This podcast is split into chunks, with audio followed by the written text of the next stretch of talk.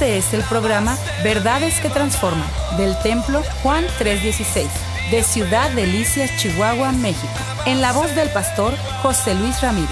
Contáctanos al teléfono 639-477-2525 o al correo electrónico juan316templo.gmail.com o visítanos en la avenida 18 y calle 41 Sur, Colonia Lindavista. Verdades que transforman. Comenzamos.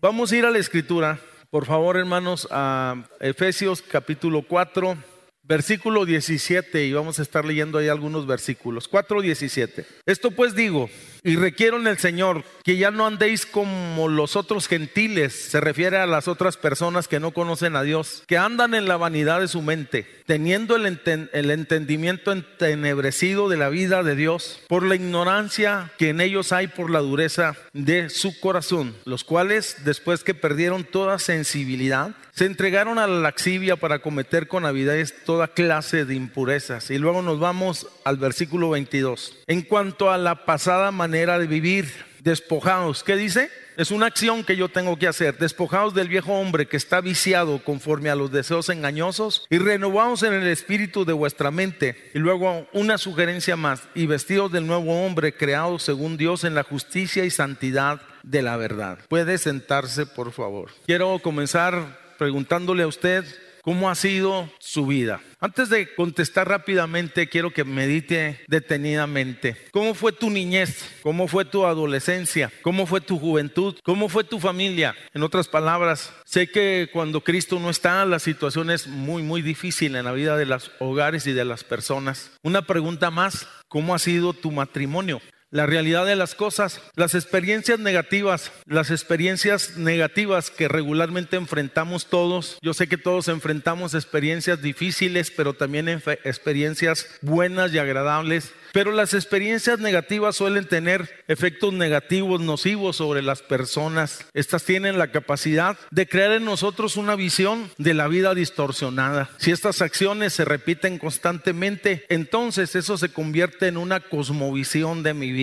Es la manera en que tú vas a interpretar la vida y la manera en que vas a enfrentarla conforme tú fuiste formado, ya sea bien o mal. La realidad, la mayoría de nosotros reaccionamos de manera diferente ante las situaciones difíciles de la vida o diferentes. Todos reaccionamos de manera diferente. Estamos diciendo que una cosmovisión equivocada es implantada y es poderosa porque te impide hacer cambios en tu vida, te impide crecer. Son estructuras intelectuales, emocionales que dan forma a tu vida y también en algún momento a las sociedades, porque esto no se trata solo de personas, sino en ocasiones se trata de naciones o, o sociedades. Podemos decir estas crean paradigmas que son patrones o modelos o formas que dirigen nuestra manera de pensar en el trabajo, en la escuela, en la iglesia, en el ministerio y en la familia. ¿Qué estoy diciendo en todas las áreas de la vida? La realidad, una,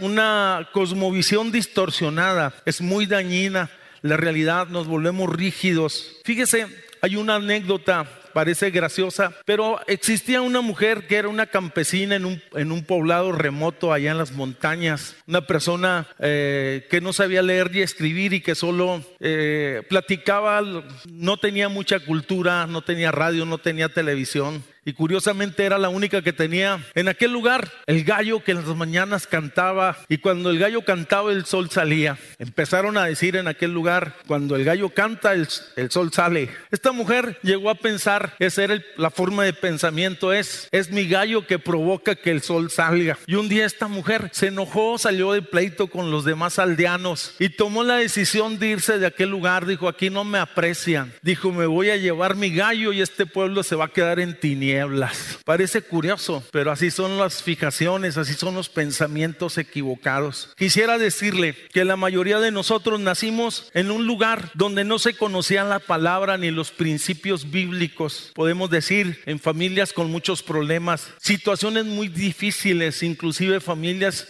que estaban bajo maldición. San Pablo dice muy claramente en cuanto a la pasada manera de vivir despojados del viejo hombre que está viciado y es necesario renovarnos en el espíritu de nuestra mente y vestirnos del nuevo hombre creado según Dios. Es el texto que tomamos. Y la realidad que cuando yo vi este texto, yo entendí que usted y yo podemos ser diferentes. Esa es la realidad. Podemos tener una vida diferente, podemos tener una vida nueva, podemos tener una vida bendecida porque ahora no estamos bajo maldición, sino estamos en Cristo y en Cristo somos bendecidos. Y si usted lo cree, mis hermanos, denle gloria a Dios por eso.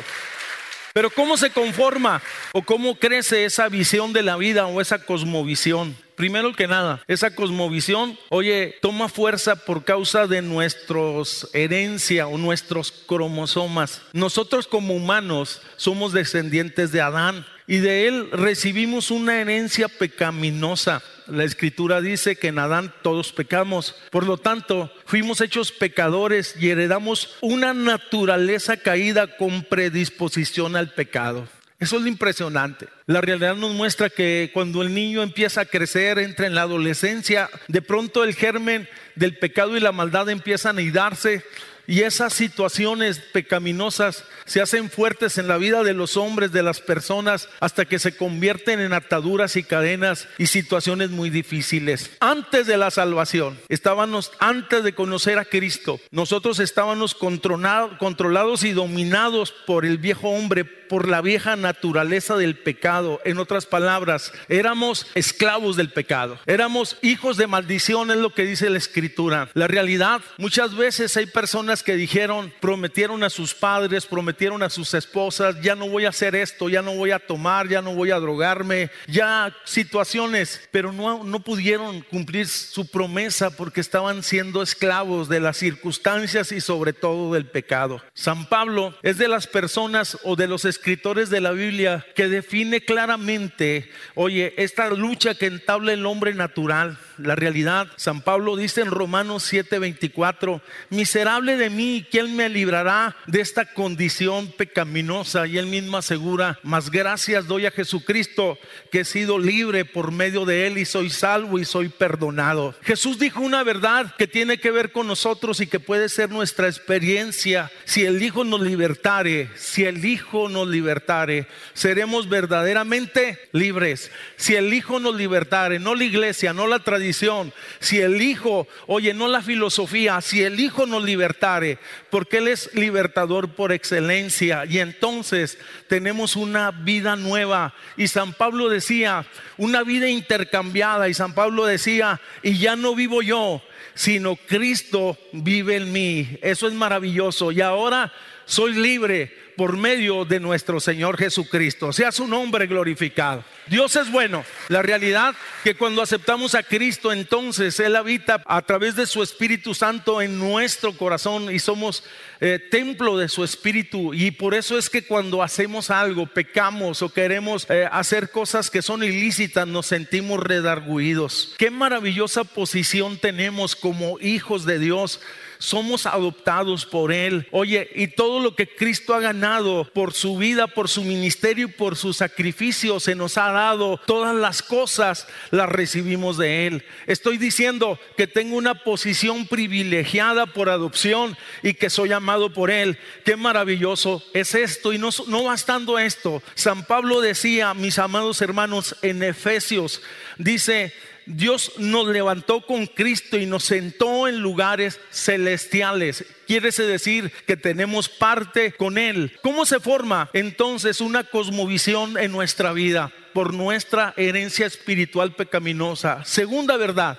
se forma por, por la influencia que ejerce la cultura. La cultura es el pensamiento general, el entorno donde nos desarrollamos, la mentalidad, lo que está alrededor de nuestra vida, alrededor no solamente de nuestra casa, sino fuera de nuestra casa, costumbres, filosofías. Y cada pueblo y cada nación tiene su propia cultura muy particular. Si tú vas a la sierra, tienen su forma de pensamiento que es general muy particular. Si tú vas a los países musulmanes, tienen su forma, su filosofía o su cultura muy arraigada, muy limitante. Pero permíteme decirte que no solamente se trata de grupos étnicos, porque la realidad, la cultura y esa eh, influencia que ejerce no solamente son en pueblos tercermundistas o que tienen poca educación, sino aún en los países modernos. Estoy hablando que tienen vigencia porque es una forma, es un pensamiento, es una filosofía, oye, que penetra hasta lo más profundo y controla la vida de las personas. De tal manera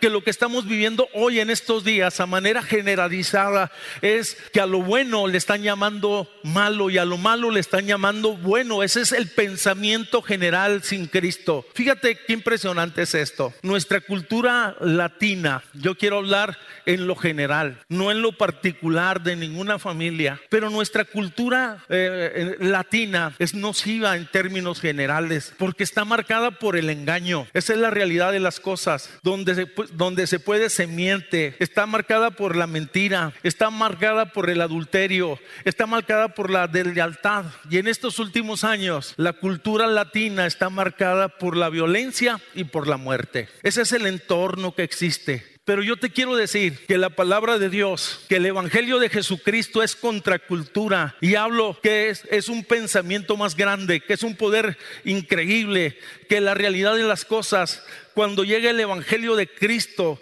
y cuando Cristo se asiente en la vida de las personas, de las familias y de las naciones, entonces mi hermano, la cosa cambia. Dice la escritura en segunda de Corintios capítulo 5 versículo 17, el que está en Cristo, nueva criatura es. Las cosas viejas pasaron y aquí todas son hechas nuevas. Estoy diciendo, todas son hechas nuevas. Tenemos nuevas oportunidades, tenemos una nueva vida y si lo crees, dale un fuerte aplauso al Señor. Dígale al que está enseguida, tú puedes ser diferente. Dígale, tú puedes ser diferente. Esto es para cristianos y no cristianos. La realidad del texto que leímos habla de que nos despojemos de todo peso de pecado que nos asedia, pero que nos vistamos de las nuevas vestiduras eh, que el Señor nos ha dado. La realidad, hay testimonios actualmente donde el evangelio ha llegado y ha transformado comunidades completas. Y un ejemplo es Guatemala en el poblado de Almolonga, un pueblo donde el alcoholismo prevalecía, pero llegó Cristo que liberta, que sana, que restaura y hace la diferencia. Qué maravilloso es. Estoy diciendo que Cristo todavía sigue rompiendo cadenas. Dios es bueno, Dios es bueno, hermanos. Qué impresionante es esto.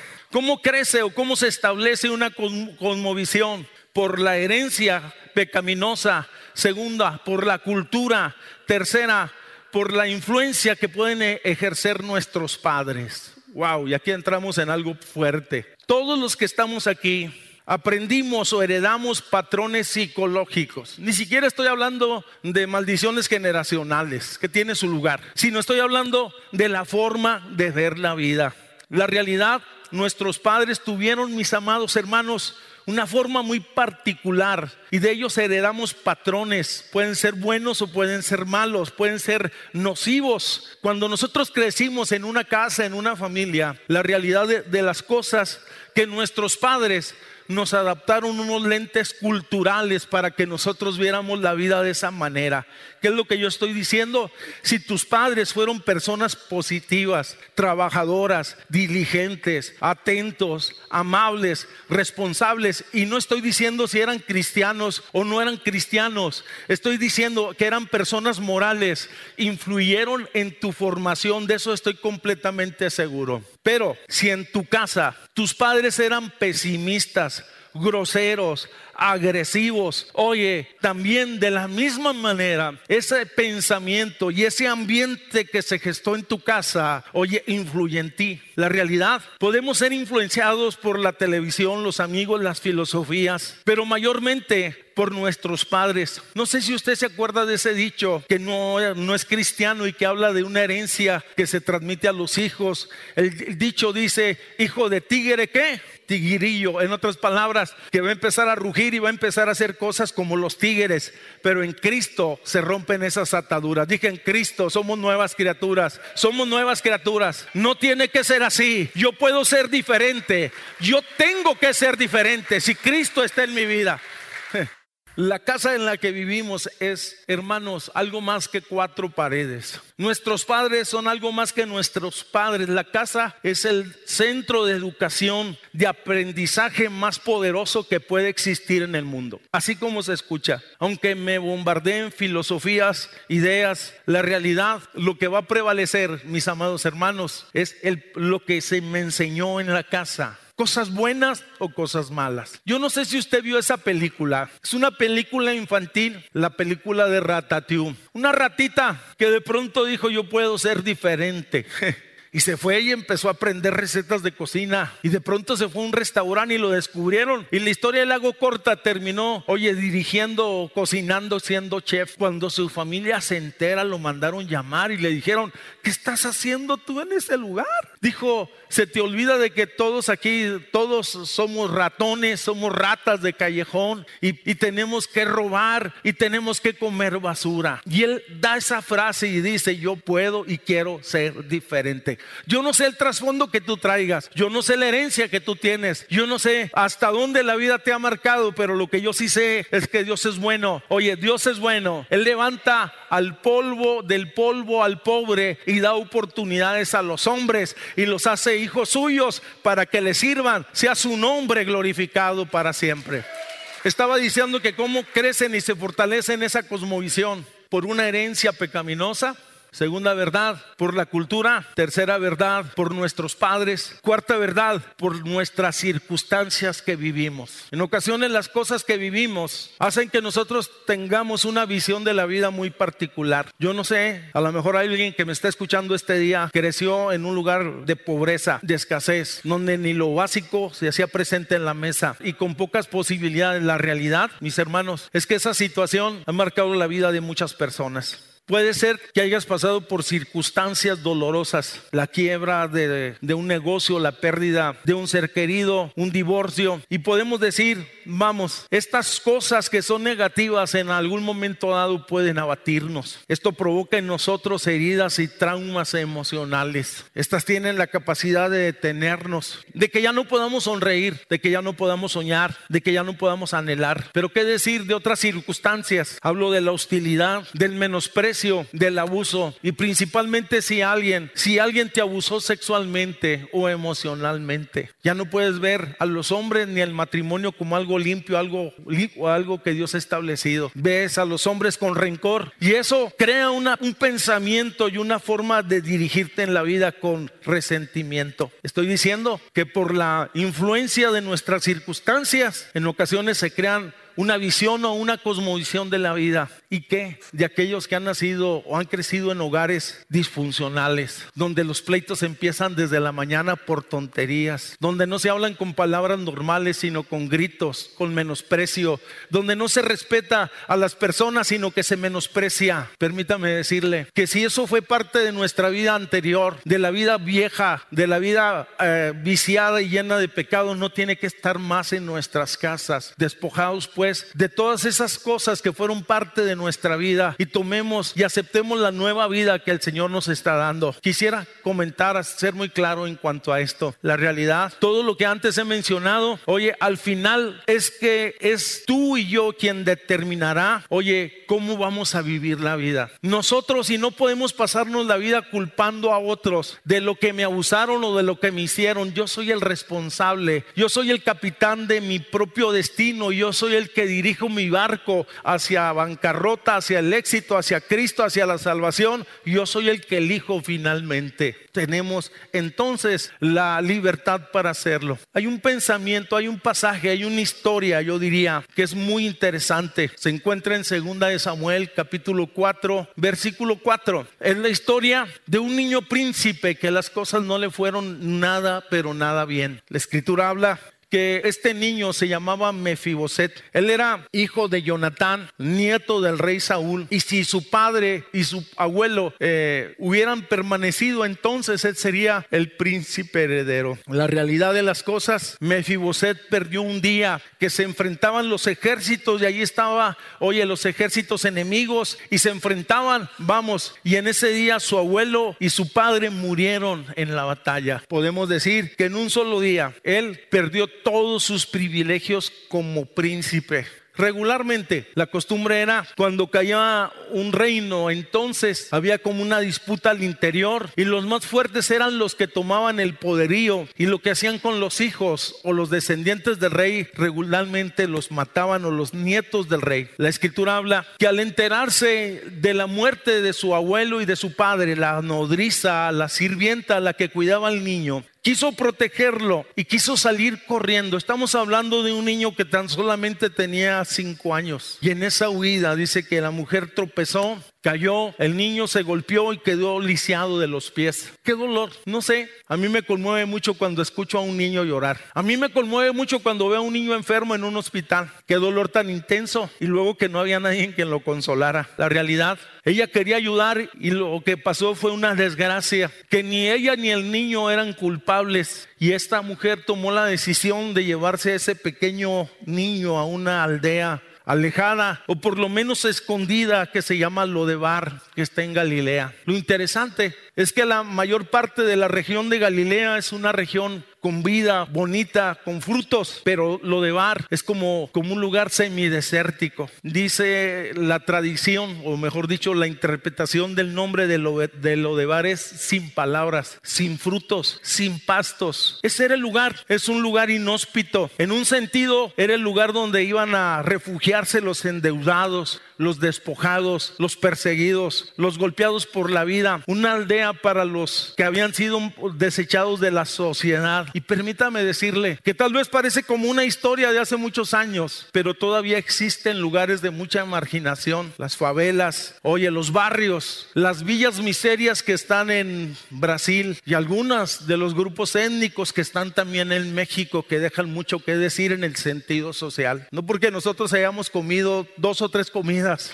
y lo que nos gusta quiere decir que todo mundo tiene alimentos. Precisamente en un lugar inhóspito, en un lugar de silencio, en una cárcel para protegerlo, para custodiarlo, cuidarlo, ahí pasó este niño que se hizo joven y se hizo hombre, encerrado, viendo y dependiendo simplemente de otras personas. Si pudiéramos definir la vida, una vida triste, una vida lastimera, una vida dependiendo de otros para poder subsistir. Es más, los que están en esa condición, llega el momento en que dejan de luchar y ya no preguntan y se conforman a vivir esa realidad. Y los pensamientos de derrota vienen y abordan el corazón y crean una visión de esa manera. Eres un lisiado, eres un exiliado, eres un perseguido. Oye, a ti nadie te quiere, en otras palabras. El que tenía la oportunidad de haber sido príncipe y rey estaba metido en una pequeña provincia, en una aldea y era un don nadie. Le quiero decir que eso es lo que hace el pecado. Eso es lo que hace el diablo. Eso él ha venido para hurtar, matar y destruir. Pero un día pasaron los años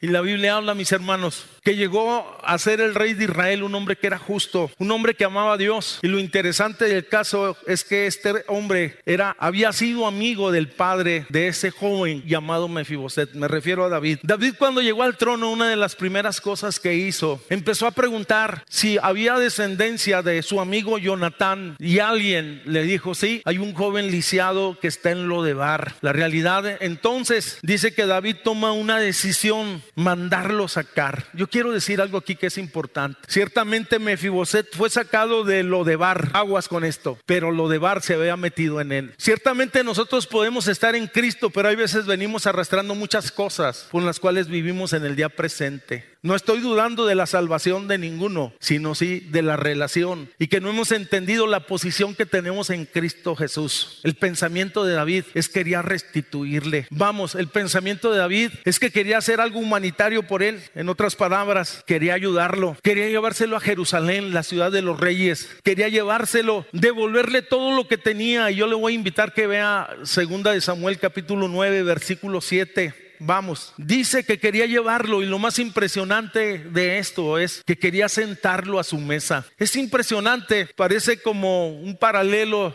entre lo que Dios hizo con nosotros, desechados nosotros, maldecidos, abatidos por las circunstancias, el Señor llega y nos busca, nos rescata, nos levanta, nos posiciona, nos anima, oye, y nos da lugar en su mesa. Nos da lugar con los príncipes de su pueblo. Tenemos esperanza, vamos. Y eso es lo que dice. Dice que cuando lo manda a traer, ¿te imaginas? El que estaba encerrado, el que no se dejaba ver, de pronto llegan los carruajes del rey o los emisarios del rey hasta aquel lugar llamado Lodebar y le dicen, que lo buscan. De seguro dijo, mis días ya están acabados, ya están contados. La realidad de las cosas, él iba impresionado. Y es David que le manda llamar y le dice, no tengas temor, porque yo a la verdad haré contigo. ¿Qué cosa? Haré contigo qué cosa? Que Dios no ha hecho eso con nosotros. Misericordia. Por su misericordia es que estamos aquí. Por su misericordia es que no hemos sido consumidos. Por su grande amor con, la que, con lo que nos ha amado. Estoy diciendo que Dios ha sido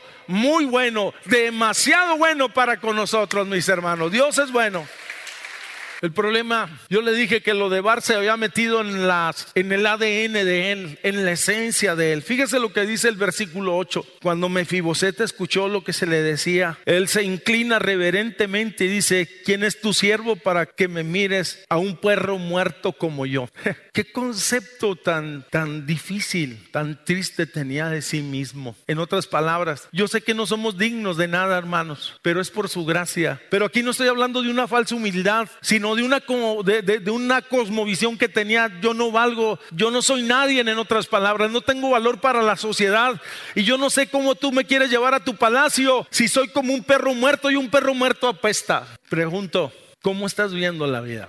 Porque hay que sentarnos y hay que meditar exactamente la realidad de las cosas. A mí me preocupan mucho las personas, no por lo que fueron, sino por lo que son. Porque en el pasado nosotros pudimos haber sido extraviados, alcohólicos y todo lo que usted quiera, drogadictos. Pero ahora que estamos en Cristo, que ya somos salvos, pregunto, el mismo pensamiento, la misma visión que teníamos en el pasado de derrota, de pesimismo, de pereza, oye, de vivir de los demás, de cosas como estas, están presentes en nuestra vida. Entonces debemos de examinar nuestra relación. Me refiero a nuestra relación con Dios. No estoy dudando de la salvación. La realidad, yo entiendo que lo más probable es que muchos que están constantemente cayendo y levantándose y justificando justificando sus acciones y culpando a los demás de sus caídas, es que no han renovado su mente. El texto nos lleva a reflexionar en estos sentidos. No han incorporado los principios bíblicos en su vida. Y alguien dijo por ahí, el problema, hermanos, está en el coco, está en la cabeza. La realidad, muchos no necesitan una liberación de demonios, lo que necesitan es una limpieza,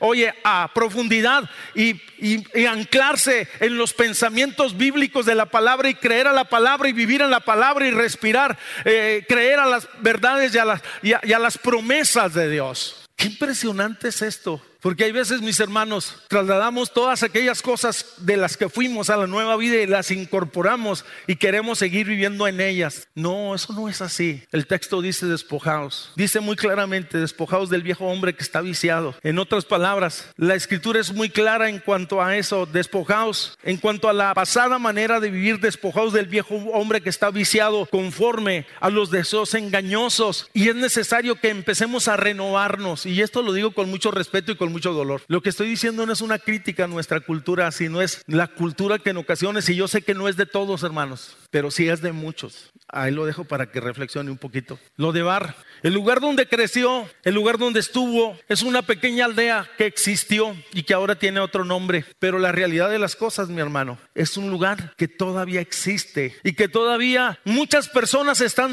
metidas en ese lugar, que los ha atrapado las situaciones adversas, que los ha seducido, que los ha esclavizado, que los tiene como inquilinos. Es un lugar sin esperanza, es un lugar que huele a muerte, es un lugar de opresión, es un lugar de depresión, es un lugar de tristeza, es un lugar donde no se valora la vida, es un lugar donde la gente quiere morir en lugar de vivir. La realidad de las cosas no es un lugar para vivir, porque nosotros tenemos una herencia. Y si no hemos entendido el Evangelio, debemos de apagar todo aquello que nos distrae y ir a la palabra solamente y saber y entender la nueva vida que es en Cristo, que es bendecida. No estoy diciendo que no vamos a tener problemas. Podemos tener problemas, podemos tener luchas, pero Él está con nosotros. Él nos da expectativas diferentes de vida, nos da gozo, nos da alegría, nos da salvación, nos da su presencia y nos da sus bendiciones. Sea su nombre glorificado.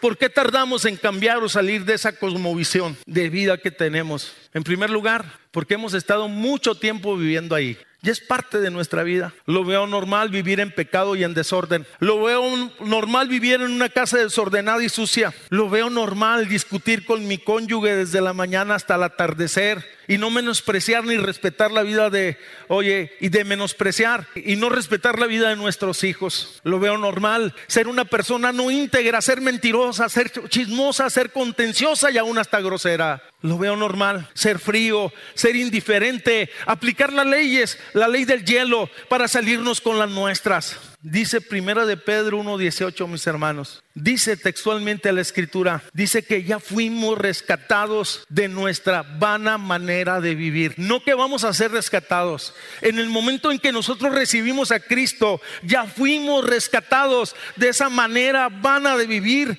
Ahora tenemos herencia. Y allí dice muy claro, la cual recibimos de nuestros padres, no con cosas corruptibles como oro o plata. La Biblia es muy clara es el momento de despojarnos, de hacer la separación entre las cosas que son del mundo, las que son pecaminosas. Oye, eh, todo aquello que está viciado, todo aquello que tiene relación con la vida vieja tiene que acabar en nuestra vida. En ocasiones y lo digo con respeto, muchas veces aún hasta los, las tradiciones familiares pueden más que los principios bíblicos y se establecen con más fuerza, mis hermanos, que los principios bíblicos. ¿Por qué batallamos tanto en poder abandonar una visión de este tipo si sabemos que es nociva, que es perjudicial? Porque simple y sencillamente, hermanos, tenemos un enemigo que trabaja con engaño en nuestra mente que nos dice está bien. Está bien que vivas en opresión y en tristeza. La realidad, el hombre natural como el creyente desde el momento de su nacimiento natural, como desde el momento, mis hermanos, de su conversión o nuevo nacimiento, es asediado por el mal. Porque el enemigo tratará de regresarlo, de corromperlo, de herirlo, de maldecirlo, de atraparlo y no dejarlo salir. Por eso es que tienes luchas. Porque tenemos un enemigo que es sutil. ¿Por qué batallamos en ocasiones en salir de esa cosmovisión o de esa forma de vida? Porque en ocasiones, hermanos, hemos recibido compensación viviendo de esa manera. Parece como contradictorio lo que estoy diciendo, pero la Biblia habla de que los hombres carnales se complacen en la carne, en sus deseos y en sus pecados. Y la Biblia dice que el pecado es deleitoso, mis hermanos. La realidad, las personas cuando empiezan a, a practicar cualquier clase de pecado, no es desagradable, es atractivo pero al final dice la escritura que es muerte. La mayoría de los pecados son placenteros y cautivan a los hombres. Ninguna de las personas que yo conozco que cayeron en drogas, en alcohol o en otra adicción sexual o lo que sea, nunca pensaron que terminarían con cadenas en su vida y que terminarían tan mal. La pregunta es, ¿cómo puedo cambiar mi cosmovisión? La realidad. Todo empieza con la conversión. Jesús es el camino verdadero a la libertad, solamente a través de Él. Yo te invito para que, oye, analices tu relación con Él. El primer paso es recibir a Cristo. Segunda cosa, en ocasiones he visto muchas personas que están atorados en su vida cristiana. Es tan difícil y tan sencillo. Tenemos que aplicar los principios, los preceptos, las enseñanzas. Hijo mío, dice muchas veces, si oyeras atentamente la voz del Señor. Estas bendiciones y esta gracia te seguirán todos los días. Estoy diciendo que si no los aplicamos, que si no los bajamos, que si no los encarnamos, que si no los hacemos nuestros, mis hermanos, simple y sencillamente vamos a estar repitiendo patrones y viviendo en una experiencia de salvación, pero con una cosmovisión distorsionada de la vida y de la fe. Y la tercera verdad, ¿cómo salir? Es que tienes que empezar a renovar tu mente, considerar seriamente la escritura. Hoy en día hay tantos distractores alrededor de nosotros, mis hermanos. Tenemos que volver a la palabra. Somos renovados, eh, renovamos nuestra mente a través de la palabra y a través del Espíritu y a través del el sacrificio que Él hizo. Y esto tenemos que bajarlo y aplicarlo a nuestra vida. Yo le quiero decir algo. La palabra de Dios es poderosa. La palabra de Dios rompe estructuras. La palabra de Dios es viva y eficaz y más cortante que toda espada de dos filos. La palabra de Dios rompe paradigmas, ataduras y cadenas. Oye, porque es poderosa la palabra de Dios. Sea su nombre glorificado. ¿Qué hacer? Después de que escuchamos este mensaje, podemos tomar la decisión de seguir igual. Pero yo creo que Dios nos lleva, hermanos, a que tomemos una determinación, amigos. Tenemos que volvernos a Dios y volvernos sencillamente y diligentemente hacia Él. Pídale de verdad si está batallando en su mente, en su corazón. Humíllese, búsquele sinceramente y dígale Dios, cámbiame.